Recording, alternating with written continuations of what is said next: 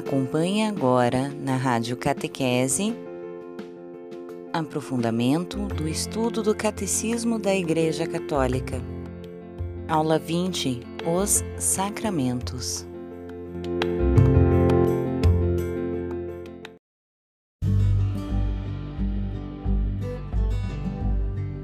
Sacramento. Vamos para os sacramentos. Sacramentos, a gente sabe, conhece uma clássica definição: sacramentos são sinais do amor de Deus por nós. O único sacramento que não é sinal é a Eucaristia. A Eucaristia é ela própria a presença de Cristo, ela é o próprio Cristo. Mas os demais são sinais que a gente tem, que a gente recolhe, certo? Veja bem, olha que interessante, que bonito aqui no número 1210 que diz assim: Os sacramentos da nova lei foram instituídos por Cristo e são sete. A gente conhece batismo, confirmação, Eucaristia, penitência, unção dos enfermos, ordem e matrimônio. Isso que está aqui que, que é bastante teológico, veja. Os sete sacramentos atingem todas as etapas e todos os momentos importantes da vida do cristão. Dão à vida de fé do cristão origem crescimento, cura e missão. Isso é bonito. Os sacramentos organizam a nossa vida de uma forma tão completa que a gente consegue saber exatamente qual é o sentido e o significado de estarmos aqui nesse mundo. Nossa, esse tema aqui, o catecismo todo é importante para nós. Mas esse tema específico dos sacramentos, eu diria que ele não é só importante, ele também é urgente. Por que eu digo isso? Eu digo isso porque nós estamos preparando as pessoas para assumirem os sacramentos na sua vida. Compreender bem os sacramentos nesse sentido significa você é, conseguir depois ajudar melhor as pessoas a compreenderem toda essa riqueza que elas têm nas suas vidas, tá bom? Então, a gente sabe que há uma divisão clássica entre os sacramentos. Há os sacramentos de iniciação cristã, há os sacramentos de serviço e os sacramentos de cura. Tem três divisões, a gente vai ver tudo bonitinho. A gente vai começar pelo primeiro bloco, sacramentos da iniciação cristã. A gente tem que conhecer todos os sacramentos, mas dentre todos, esses aqui são ainda mais necessários, já que é o que a gente trata, a gente trabalha com eles, correto? É, o primeiro sacramento que nós vemos no catecismo é o sacramento do batismo. O sacramento do batismo, que é uma palavra que vem do grego, baptisem, que significa mergulhar, sepultar, morrer, depois renascer. Esse sacramento é importante porque, na sua origem, ele significava um apagamento de uma vida passada. Apagamento não é na memória, é no coração. Santo Agostinho nunca, esque nunca esqueceu que ele tinha sido um grande cachorrão, posso dizer assim, né? Santo Agostinho não foi nenhum santo antes de ser santo, você sabe disso, né? Ele, era, ele é um exemplo, eu admiro muito o Santo Agostinho, acho a vida dele incrível. Ele era fanfarrão, digamos assim, você sabe do que eu estou falando, né? Mulherengo, danado, nossa, não, não se convertia. Até se converter.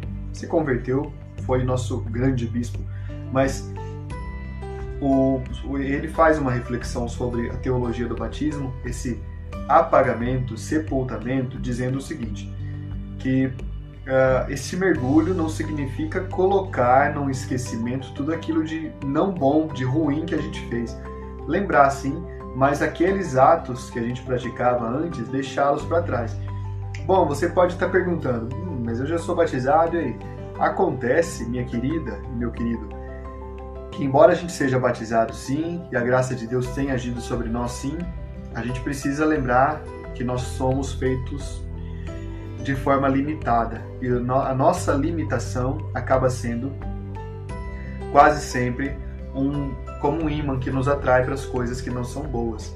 Não fique aí pensando, olha, o batismo apaga uma multidão de pecados, apaga toda a multidão de pecados. Não pense que o seu pecado é, por exemplo, ah, não assalto o banco, não faço pecado.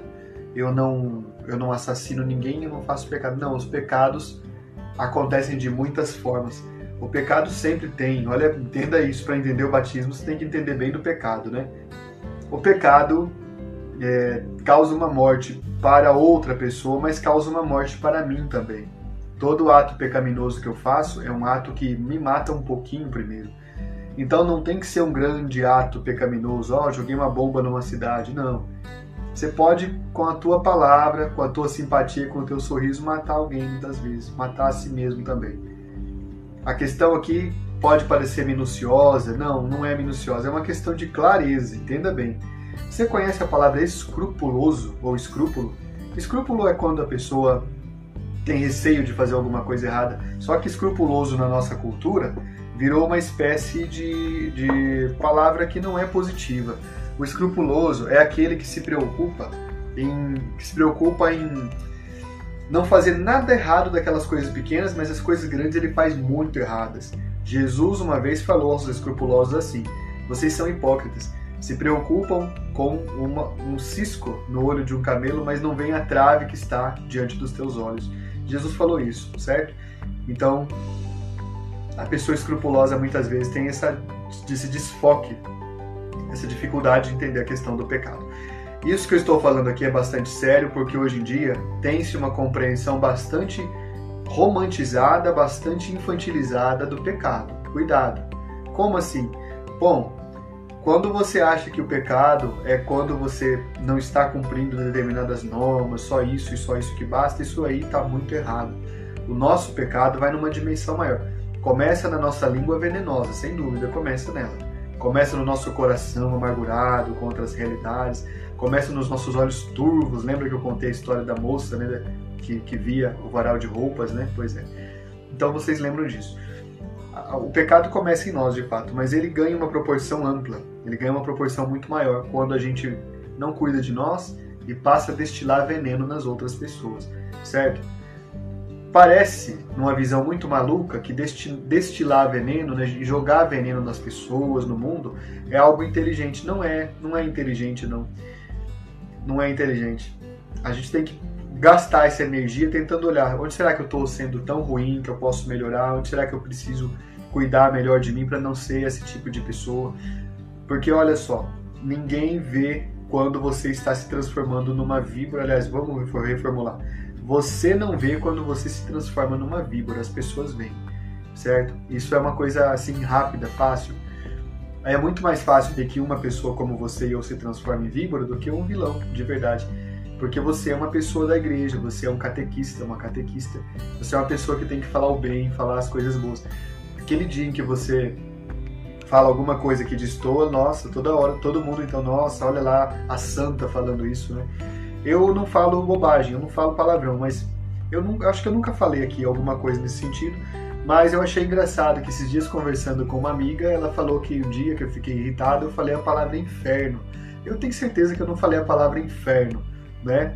Mas então virou sempre um assunto de comédia, porque foi engraçado talvez para ela ouvir ou pensar que ouviu falar essa palavra. Inferno, eu não falei não, né? Mas tá bom. Eu estou dando esse exemplo para dizer, o pequeno erro que a gente faz, todo mundo olha com uma admiração maior, um espanto, né? Um espanto.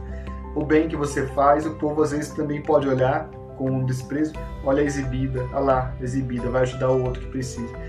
Bom, a questão do pecado, então, de qualquer forma, tem que ser uma questão bem compreendida para compreender a teologia do batismo, tá bom? Tá ficando claro isso?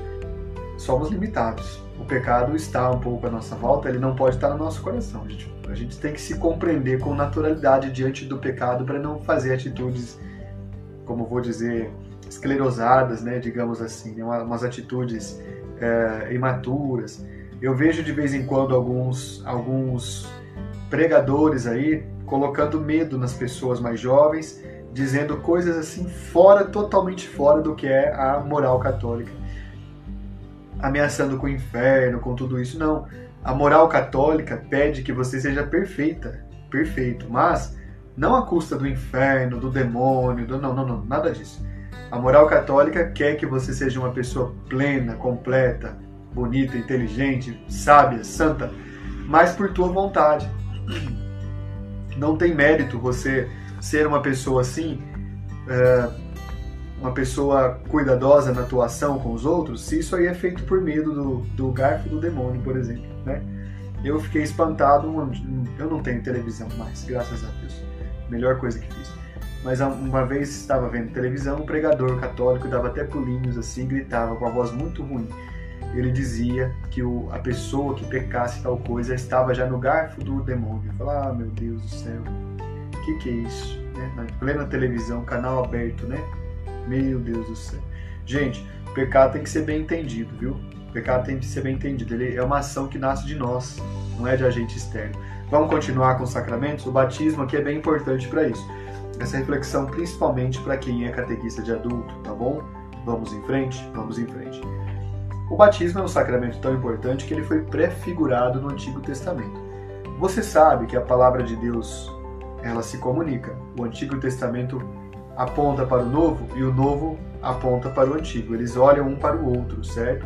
Um se, um se apresenta primeiro, o outro confirma. Um se revela, o outro diz é isso que aconteceu. O batismo teve algumas prefigurações na Sagrada Escritura, a gente pode lembrar, esse, esse mergulho na morte, né? mergulho, é um batismo, é um mergulho na morte, para a gente renascer outra pessoa. Olha só, por exemplo, a primeira prefiguração do batismo acontece lá no capítulo 1 de Gênesis, quando o Espírito de Deus pairava sobre as águas. É uma primeira prefiguração. Sabe que interessante? É que ali você está vendo um quadro de vida, aparentemente, né? Vamos refletir isso um pouquinho. O capítulo 1 de Gênesis é um capítulo que fala de vida, certo? O Espírito de Deus está prestes a criar toda a vida que existe, todo o universo. No entanto, como é que então o capítulo 1 pode ser prefiguração do sacramento do batismo? Veja, para Deus não há esta divisão entre vida e morte. Essa é uma divisão humana. Onde o Espírito Santo está, tudo é vida. O mundo espiritual, onde estão os nossos irmãos e irmãs já falecidos, os santos e santas, a corte, a milícia celeste, isso é vida. O mundo atual, que é o mundo temporal, secular, esse mundo onde nós estamos, físico, material, é vida também. Os dois, as duas realidades só são vidas porque o Espírito de Deus está sobre elas. Entendeu? É... A imagem do abismo para os antigos judeus é uma imagem que também representa a morte. O abismo para eles é o mar, tá? Quando fala abismo, é as ondas, as águas, o mar profundo. Por que eles chamam de abismo ao mar? O que cai no mar afunda e some, ninguém consegue achar mais. Por isso eles começaram uma teologia de que o abismo para os judeus tem uma divisão clara. Para cima das águas é vida, para debaixo das águas é morte, sepultamento pelas águas. E olha que interessante, então o Espírito de Deus pairava sobre as águas lá no Primeiro Testamento, lá no livro de Gênesis, primeira prefiguração. Também, outra prefiguração que o catecismo traz é o dilúvio. O dilúvio aconteceu teologicamente, veja bem, o dilúvio não aconteceu de verdade, tá?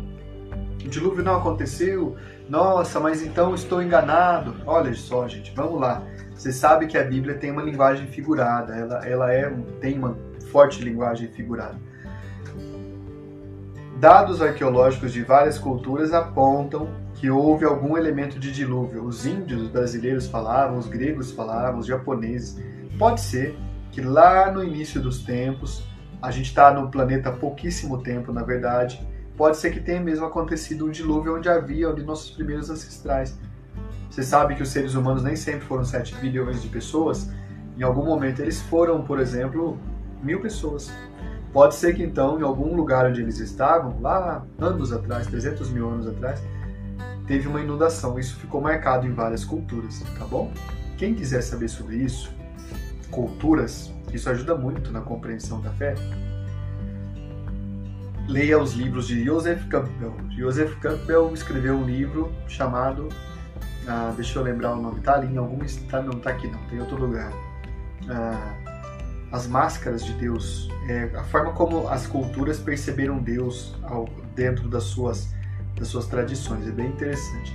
Joseph Campbell era católico, depois ele acabou um pouco se afastando, mas a reflexão que ele fez é muito católica, vale a pena, tá? é um estudioso de cultura, tá? Não, não é um teólogo, não, estudioso de cultura, mas ajuda muito, você tem que ler esse pessoal também.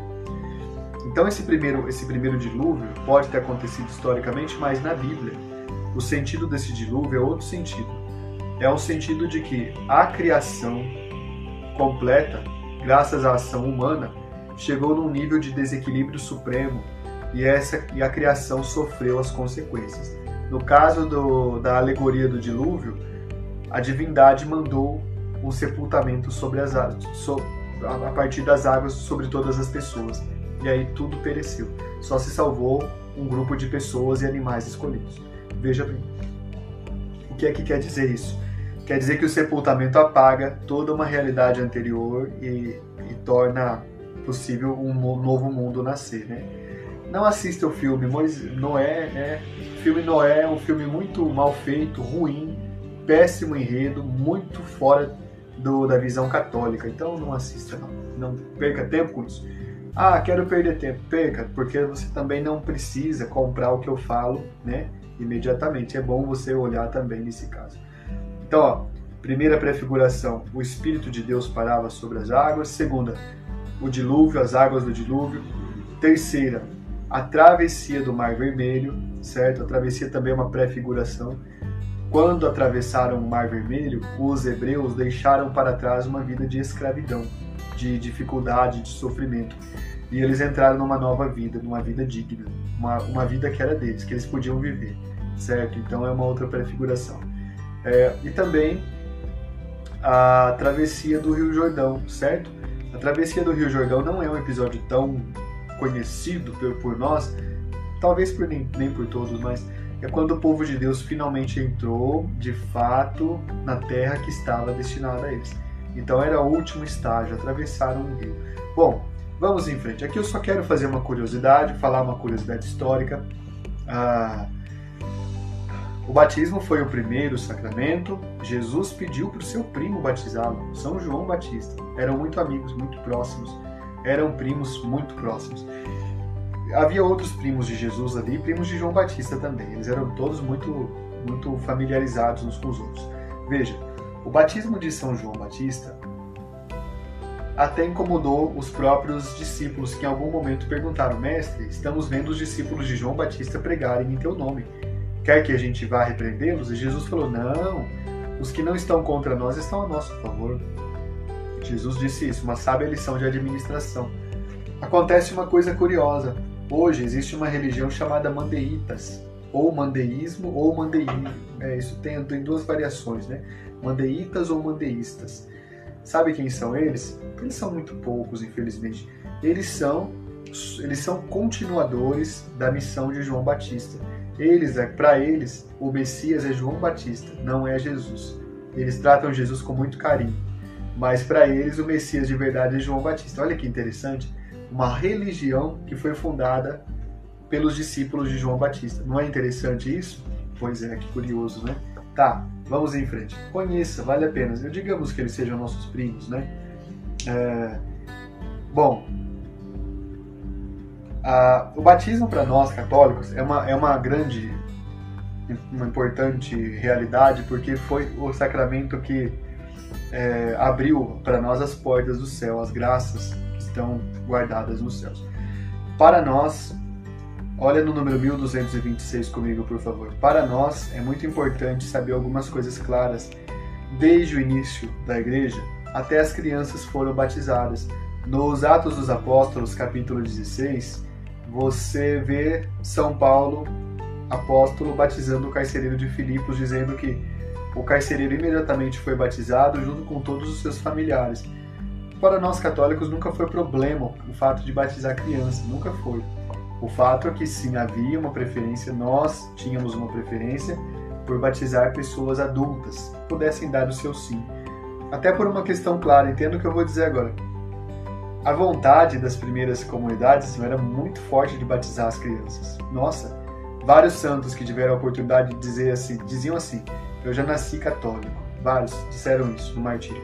Só que quando você batizava uma pessoa como católica, ela era criança, numa das perseguições seguintes dos imperadores romanos, aquela criança também estava condenada às feras, ao, ao, às fogueiras, à crucificação, a muita coisa. Então poupava-se de batizar as crianças, viu? Entenda isso, que é um dado, um dado de preservar no nosso, nossas crianças. Ah, Para você entender a questão de que católicos sempre batizaram crianças, basta comparar com os nossos irmãos mais velhos judeus. Você sabia que o menino Jesus foi circuncidado? O que é circuncisão? É um ritual judaico, gente, para quem não sabe, que consiste, na verdade, ele se originou de regras de higiene masculina, né? consiste em fazer um pequeno corte no órgão masculino do pequeno menino quando ele nasce. Alguns dias depois, a mãe leva, o pai leva esse menino no templo, Jesus foi. A apresentação do menino Jesus no templo foi isso. Levam o menino, ele é apresentado diante de Deus e o sacerdote vem e faz essa incisão, esse corte no órgão masculino. Por que fazer isso? Era uma antiga regra que depois virou uma regra religiosa e os judeus se reconheciam por esse sinal. Tudo bem. Bom, crianças eram apresentadas ao templo e eram circuncidadas. Para um adulto que quisesse se tornar judeu, deveria também fazer a circuncisão, certo? Isso tem um ritual, tinha um ritual.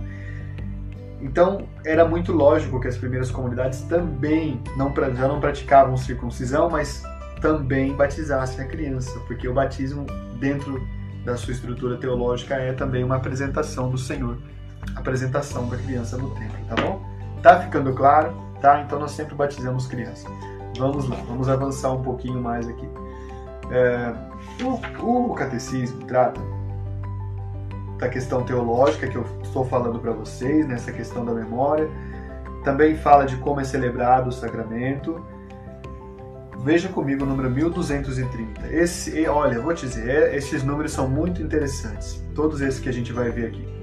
O 1230 diz assim: Esta iniciação tem variado muito ao longo dos séculos. Qual iniciação? Aquela que vai tornar possível a pessoa receber o batismo e de acordo com as circunstâncias. Nos primeiros séculos da Igreja, a iniciação cristã conheceu grande desenvolvimento com prolongado período de catecumenato e uma sequência de ritos preparatórios. Estes balizavam liturgicamente a caminhada da preparação catecumenal e desembocavam na celebração dos sacramentos da iniciação cristã. Olha que interessante, muito interessante. O batismo sempre esteve associado a uma preparação. Por causa disso, sempre foi importante uma figura, uma pessoa para apresentar para aquele candidato a clareza da fé católica. Então isso é bem interessante, certo? Bom, você deve estar se perguntando, falou de criança, mas quando foi que criança parou de ser, é, começou a ser batizada? Por causa das pestes, por causa das, das guerras na Europa. Quando um exército cercava uma cidade, ele matava todos. Então os sacerdotes começavam urgentemente a batizar todo mundo. Até a criança no ventre da mãe era batizada, porque o exército inimigo ia matar todo mundo, principalmente na divisa, na, nas divisas da Europa católica com a Ásia ou a Europa muçulmana, né? Então, a guerra, as guerras, uh, o, as pestes que chegavam numa leva incrível de, de flagelos, de pandemias, que, que, ou epidemias que os europeus viviam, tudo isso foi levando a Igreja Católica a voltar a batizar crianças e como havia sido no início, então sempre foi algo normal, tá? Vamos lá. O número 1234 faz na sequência uma reflexão sobre, olha o título que interessante, a mistagogia da celebração. Eu vou indicar uma obra para vocês do Eduardo Evaristo de Miranda chamada a Alquimia do Batismo. É a melhor obra, o melhor tratado teológico, bonito, simples, em poucas páginas, ilustrado, sobre a celebração do batismo. Não existe que eu saiba no mundo, tudo bem que o mundo é grande, mas eu acho que o Evaristo Eduardo de Miranda foi muito, muito feliz para escrever esta obra. Vai pesquisar depois, chama-se é, A Alquimia do Batismo. É uma das melhores catequese sobre cada rito, cada palavra que o sacerdote profere no rito do batismo que a gente poderia ver. O nosso tempo não permite, eu também não localizei, aqui eu tenho eu tenho esse exemplar, mas não localizei, então depois em algum momento a gente faz uma reflexão sobre isso. A mistagogia da celebração do batismo começa com o sinal da cruz, tem o sopro, né, o sopro do Espírito Santo, a renúncia do mal, os exorcismos que são bênçãos, os exorcismos são bonitos e aqui tem uma, uma catequese importante quando você presta atenção naquela, olha só, isso aqui é importante falar. Quando você presta atenção na, na catequese que faz os ritos batismais, você observa uma coisa que não está clara na cultura atual.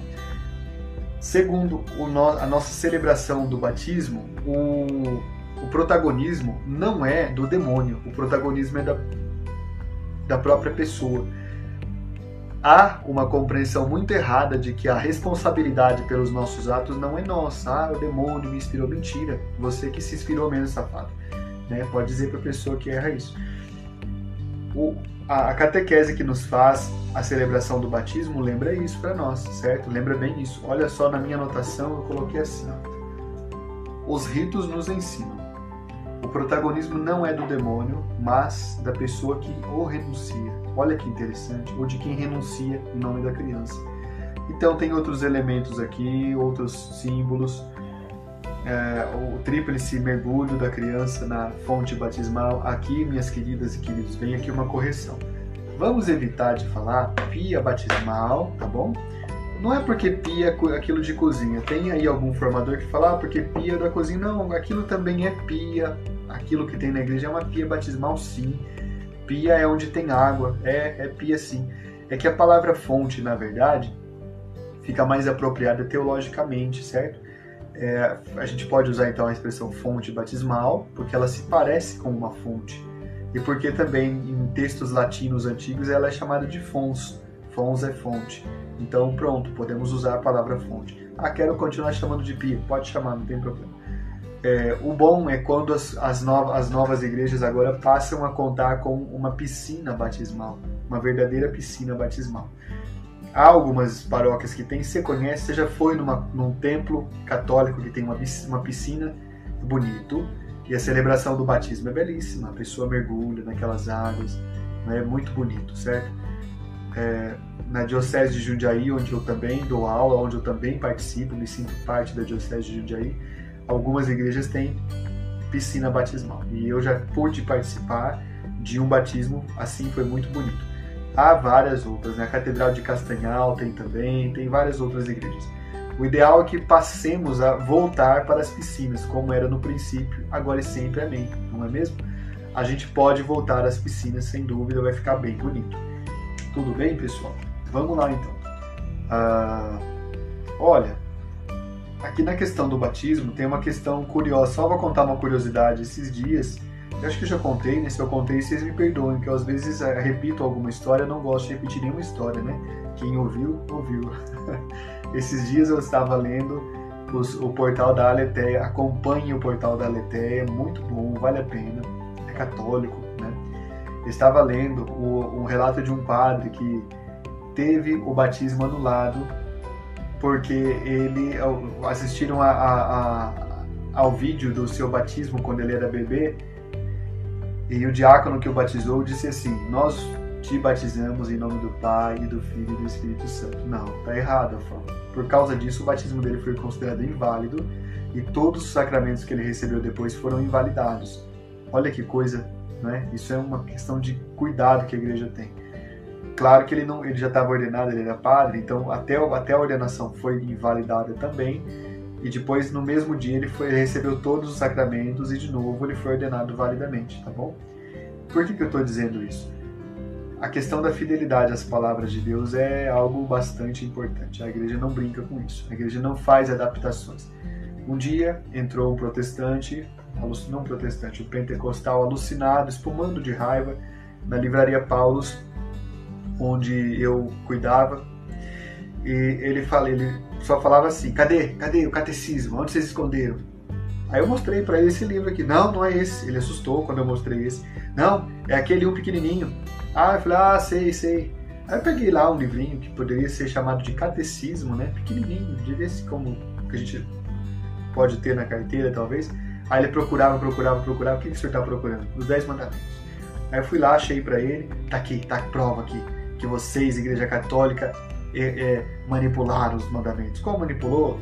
Bom, veja, o que eu estou dizendo é o seguinte: a igreja realmente simplifica fórmulas de fé para as pessoas gravarem, mas tudo que se refere à palavra de Jesus é muito cuidado. A igreja católica leva muito a sério, então é o nosso tesouro, a palavra de Deus é também presença dele. Tá bom? Estou dizendo isso para quando você puder, pega o ritual do batismo para dar uma olhada. Que ritual interessante. Olha, vamos continuar, porque eu aqui tem uma questão teológica que eu tenho que falar para vocês. Ó, número 1241. A unção com o santo crisma, óleo perfumado consagrado pelo bispo, significa o dom do Espírito Santo ao novo batizado. Ele tornou-se um cristão, isto é, ungido do Espírito Santo, incorporado a Cristo, que é ungido sacerdote, profeta e rei. Nas igrejas do Oriente, a unção pós-batismal é o sacramento da crisma, confirmação.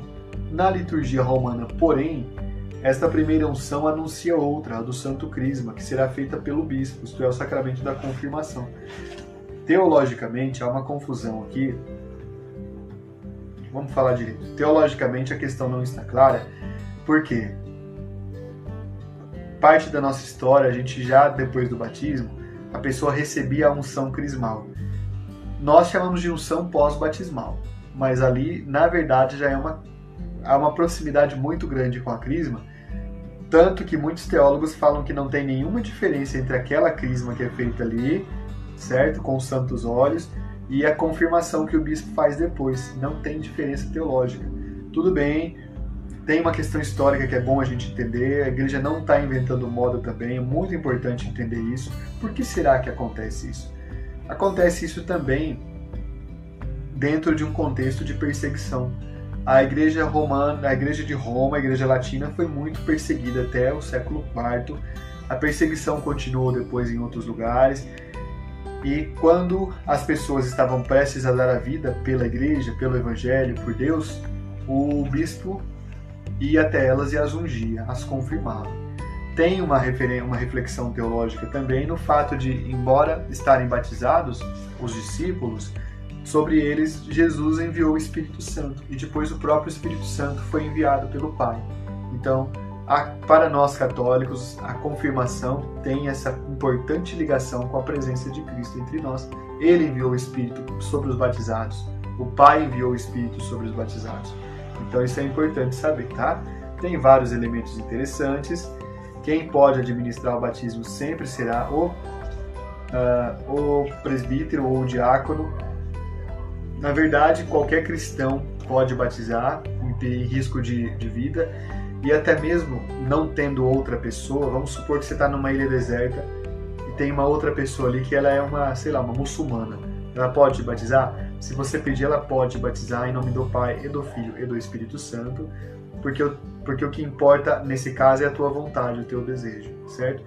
Há um outro tipo de batismo chamado batismo de desejo também, que é quando você deseja muito receber a fé católica e ninguém pode te batizar. Você não vai se batizar. O próprio Espírito te batiza no teu coração nesse caso, tá bom?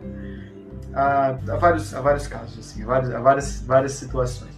Quando o batismo não é válido,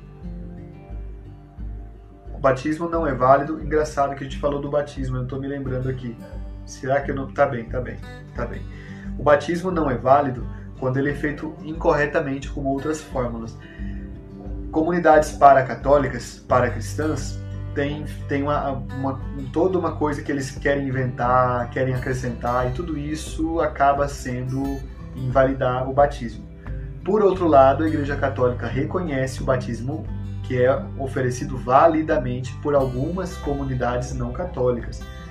A Igreja Católica, claro, é, tá está em muita profunda comunhão com algumas igrejas ortodoxas e orientais, não só as ortodoxas, as orientais também. É, está em comunhão sobre isso com as igrejas da Reforma, certo?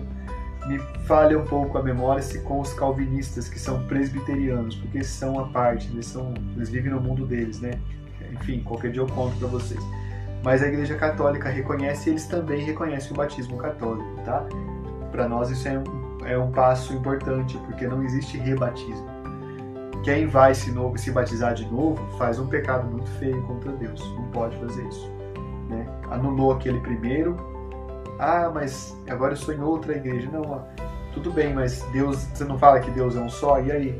Que história é essa que você não acha que o batismo é um só? Tá. Quem pode receber o batismo? Adultos, catecúmenos, as crianças. Vamos avançar um pouquinho. Uh, o número 1250 traz uma reflexão bem interessante. Diz assim: Por nascerem com uma natureza humana decaída e manchada pelo pecado original, também as crianças precisam do novo nascimento no batismo, a fim de serem libertadas do poder das trevas e serem transferidas para o domínio da liberdade dos filhos de Deus. a, a natureza humana é decaída por uma questão bastante simples. Ela é decaída porque o gênero humano é finito. A gente tem uma existência demarcada no tempo e no espaço. A gente, por causa disso, a gente também é decaído. Diz a alegoria do Jardim do Éden que nós poderíamos estar na presença de Deus. Esta alegoria transplantada para a realidade é verdadeira. A gente poderia estar na presença de Deus hoje, agora, onde você está aí o fato é, será que a gente consegue? Será que a gente sabe o caminho? Será que a gente gosta? Será que a gente não prefere ficar em, outra, em outras circunstâncias, né? É, o ser humano é decaído porque ele é limitado nas suas capacidades. Se ele não fosse, ele seria Deus. Tá? Então, essa é uma questão importante. O número 1252 fala da questão de batizar a criança. É, o número 1256 fala que os ministros do batismo são o bispo, o presbítero, também o diácono, certo? Alguma diocese extraordinariamente tem ministros leigos do batismo, extraordinariamente. É, há aqui depois uma reflexão sobre batismo de sangue. Batismo de sangue é quando uma pessoa não é batizada ainda, ou quando ela é batizada também, mas ela passa por uma tortura. Olha o número 1258.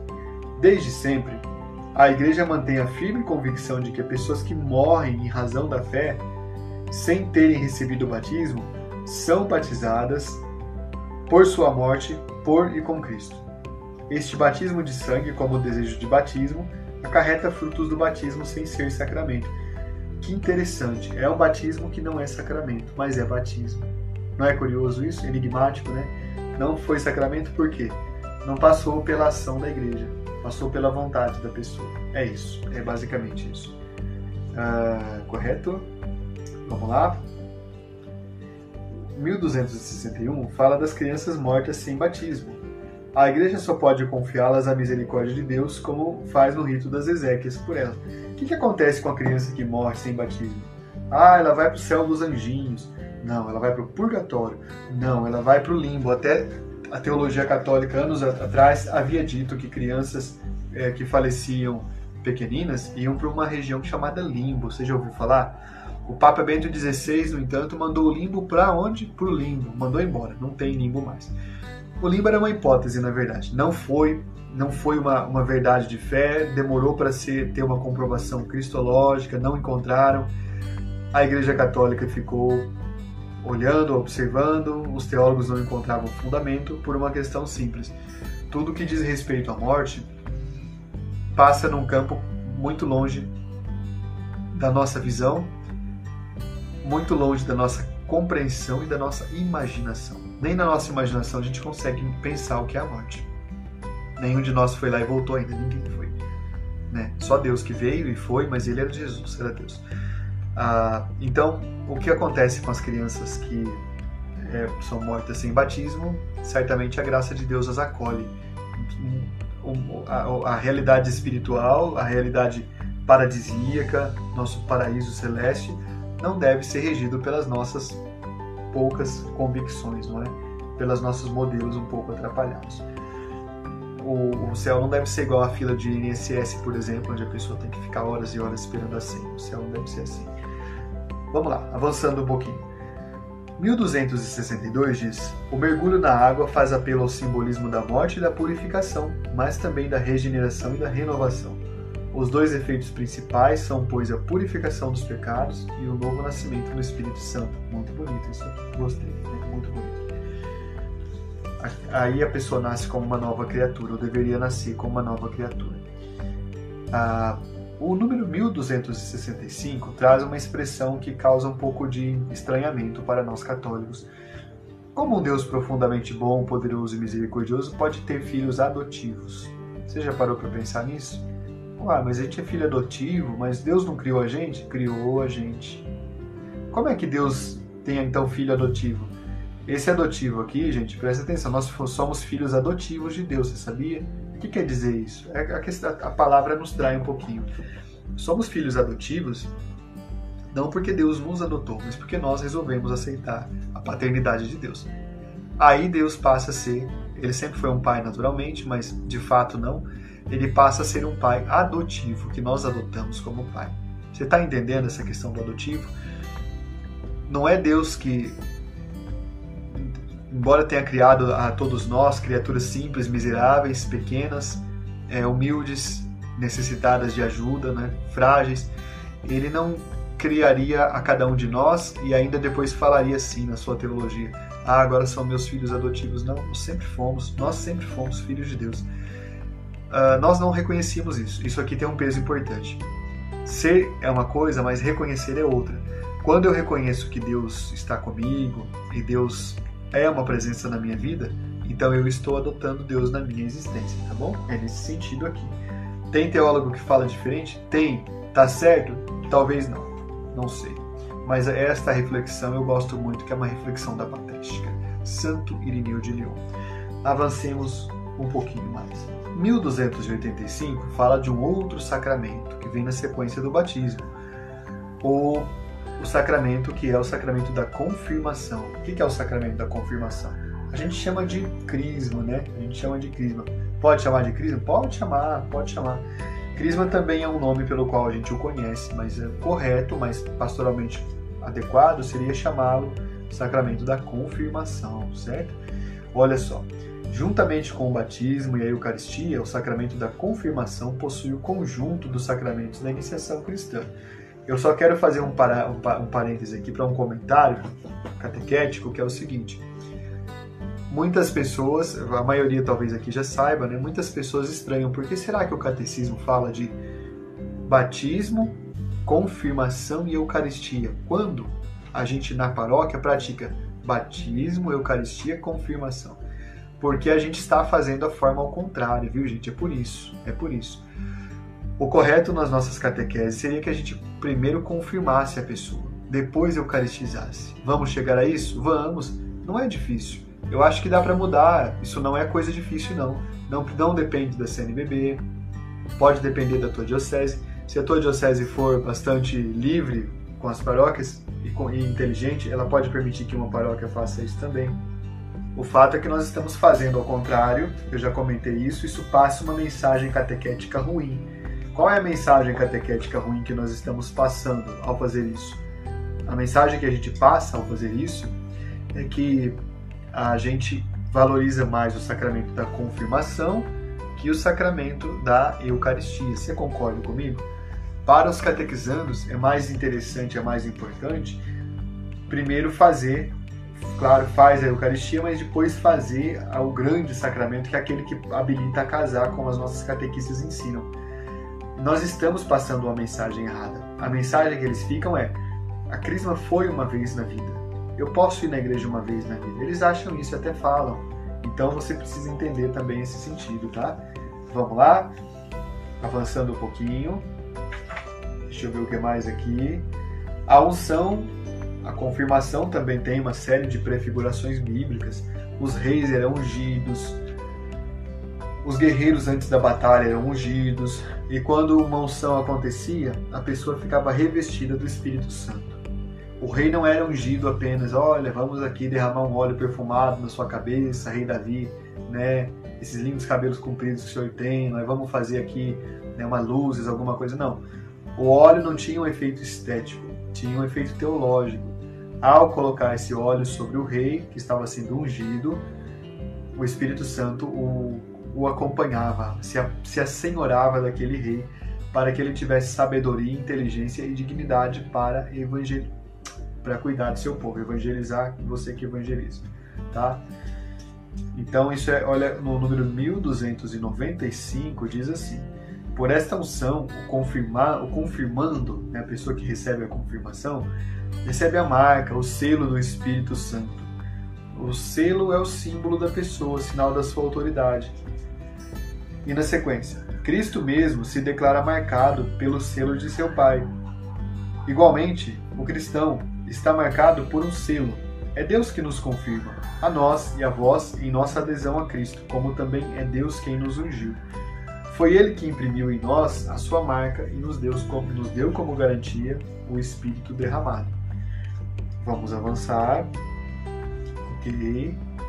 Tá bem. Então, vamos ver o que mais aqui os efeitos da confirmação. Os sacramentos têm efeitos, né? Eles têm efeitos. Até eu respondi uma dúvida lá hoje que os sacramentos é, que os sacramentos uh, não, não vão ter efeito se a pessoa não quiser, correto? É verdade, os sacramentos não têm um efeito mágico, eles não são amuleto, viu gente? O amuleto, como eu disse numa resposta num dos grupos, o amuleto, dentro dessa visão ficcional que, ele, que, que acha que amuleto existe, tem uma força que opera nele mesmo. Essa força opera a partir do amuleto mesmo e faz acontecer coisas pelo próprio amuleto. Pode ser uma pedra, pode ser um, qualquer, qualquer coisa aí, qualquer tipo de superstição. Os sacramentos não são amuletos porque amuleto não existe e porque os sacramentos são, se até se amuleto existisse, os sacramentos seriam superiores a ele, porque eles não, não agem como um programa de celular que você instala no teu celular. O sacramento não é automático. Depende de uma maturidade tua, depende de você abrir as portas da mente, da inteligência, da razão, da boa vontade, para que os sacramentos façam algum tipo de efeito. Adianta você participar da Eucaristia e já na fila da Eucaristia falar mal, pensar mal de alguém? Não adianta nada. Você está comungando a tua condenação. Adianta você receber o sacramento do matrimônio, mas você continuar pulando a cerca, ou pensando em pensamento, em palavra, flertando com os outros? Ah, é legal, paquerar. Mas então não casasse. Adianta? Não adianta. Tome vergonha. Adianta você receber a confirmação e você ficar zanzando igual uma uma é, mariposa por aí, eu vou não sei aonde, eu vou no Pai de Santo, eu vou no candomblé, eu vou no baralho cigano, não adianta, não adianta nada. Então você confirmou o quê? Você confirmou a tua condenação, tá? O sacramento vai agir sim se você tiver capacidade, clareza e maturidade do que ele significa. Ele não vai operar como Deus opera, né? Deus opera por ele mesmo as coisas que ele quiser, mas o sacramento depende de uma vontade tua, correto? Está correto isso? Claro que essa fala você transmite para o teu catequista, né? não é para você essa fala. Vamos lá. Quem pode receber o sacramento? Qualquer pessoa, que, qualquer cristão vai receber esse sacramento. É... Perfeito. 1309 diz assim: ah, Por isso a catequese da confirmação se empenhará em despertar o senso de pertença à Igreja de Jesus Cristo, tanto à Igreja Universal quanto à comunidade paroquial. Quando fala Igreja Universal, gente, tem aí uma empresa que usa esse nome, mas quando fala Igreja Universal é Igreja Católica, são os nomes, tá? Quem, que, quem é o ministro da confirmação? É o, é o bispo, por delegação é o padre, né? Não sei se, talvez, engraçado, tinha pensado que isso aqui daria umas duas horas, mas tudo bem. Eu quero ver agora as dúvidas de vocês, para a gente dialogar um pouquinho sobre isso. Vocês querem apresentar as questões, eu posso ver aqui, eu estou vendo algumas. Deixa eu ver se eu consigo acompanhar alguma pergunta que vocês fizeram. Aliás, sabe o que é engraçado? A palavra mistério, que é latina, e a palavra sacramento, que vem do grego, as duas são, as duas significam a mesma coisa. Mistério e sacramento são a mesma coisa. O campo do mistério é imenso, muito mais do que a gente possa conseguir imaginar. O campo do mistério possui, uh, como posso dizer, o campo do mistério abarca toda a realidade verdadeira, plena completa de uma forma como nós nunca vamos imaginar e inclusive faz parte do campo do mistério a morte, faz, como faz parte do campo do mistério todo o agir de Deus na nossa vida, né? Vamos ver o que mais aqui. Nadir diz assim: Altieres, na minha família, temos o hábito de batizar em casa. O pai escolhe pessoas de, de sua confiança e se reúne em casa e tem algumas orações para o batismo. Todos rezam juntos, mas temos consciência que tem que receber o batismo pelo o sacramento pelo sacerdote. Batiza em casa, batiza na sua casa, é? E o seu padre sabe? Ó, oh, veja bem, o batismo em casa pode quando não tem sacerdote perto ou paróquia perto, certo? O batismo tem que ser uma ação da igreja ele não pode ser uma ação afastada, viu? É, um dia desses, até eu até conversei com a Joana, né? Uma, uma catequista perguntou para mim assim, mandou uma mensagem, perguntou na inocência, né? Ela perguntou, ela disse algo parecido: Olha, fui chamado para fazer um batismo. Como assim? Chamam para fazer um batismo? É, família teve um nenê, o nenê já está com sete dias e disse que se não batizasse com sete dias podia virar lobisomem. Então eu falei: Mas de onde você tirou isso, mulher? Não, eu vou lá batizar, eu queria, eu queria saber se você pode me ensinar umas orações para fazer o batismo. Eu falei, olha, pela lei da igreja, você não pode batizar essa criança se tem uma paróquia perto, se tem uma comunidade perto. É a, é a igreja católica que batiza. Aí conversei, né? Falei para ela, veja, senão seu padre pode ficar bravo com você, com razão. Isto pode ser até peça de excomunhão, não o padre excomungando você, você né, se excomungando. Qualquer pessoa pode batizar uma criança assim, mas é uma assim, sempre em situação de emergência, pessoal. Nunca, nunca em situação normal, porque o batismo é uma ação litúrgica que precisa ser celebrado no contexto da comunidade, certo? É isso. Tudo bem? Então, obrigado pela partilha aqui. Deixa eu ver o que mais aqui. Maria Inês pergunta: pode explicar a confirmação na economia da salvação? Número 1286. Posso, Maria Inês? Quando fala economia da salvação, gente, está falando dos efeitos que o sacramento tem na nossa vida. Economia é como uma coisa é feita e quais são os efeitos sobre nós. Então, a economia da salvação, no caso aí, é como é que a gente chega até o sacramento quais são os benefícios que o sacramento devolve para a nossa vida. Na confirmação, por exemplo, entre aqueles que estão citados no catecismo, além daqueles, dá-se uma clareza, uma objetividade, um destemor, não é à toa que a epíclese da, da confirmação é também do Espírito Santo, né? O Espírito Santo é invocado, ele é o grande, é, digamos assim, a grande referência. Como ele veio sobre os apóstolos, ele vem sobre a pessoa que está sendo confirmada e derrama sobre ela os, os dons, os, os, os valores, não é? Então, se você pergunta, Quais são os efeitos da, da, da, confirmação na economia de salvação? Os efeitos também são esses, tá? O derramamento de dons, tudo bem? Era feito junto com o batismo de criança porque é uma possibilidade que existe. Os ortodoxos fazem isso.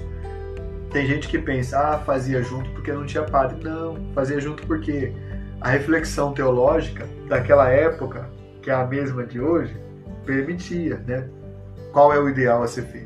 O ideal a ser feito, o ideal pastoralmente, depois de muita reflexão, eu chego à conclusão. Eu, você tem que ver se chega à conclusão comigo ou se a gente pode melhorar, mas a conclusão é que temos que ter serviços catequéticos durante toda a infância, para a criança se ambientar na comunidade.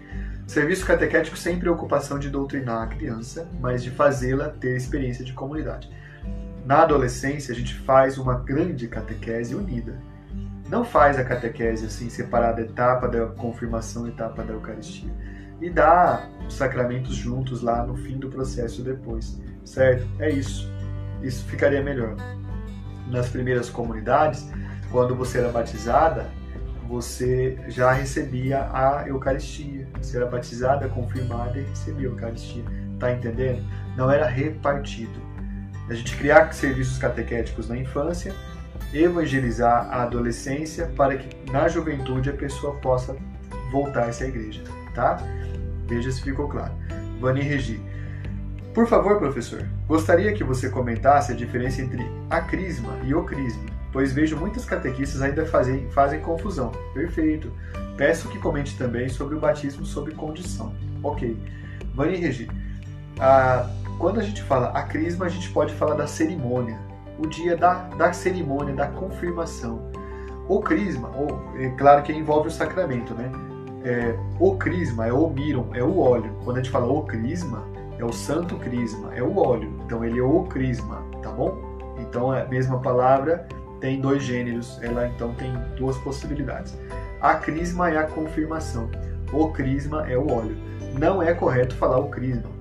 Fale a confirmação, vocês não erram, né? pode explicar então, Vanige, para as catequistas falarem sobre, por exemplo, falar, ao falarem da confirmação, falarem sobre de, dessa forma aqui, é, a confirmação, não fale a, não fale a crisma.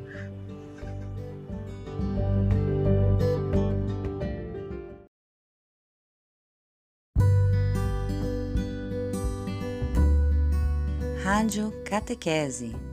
Sintoniza teu coração no coração de Deus.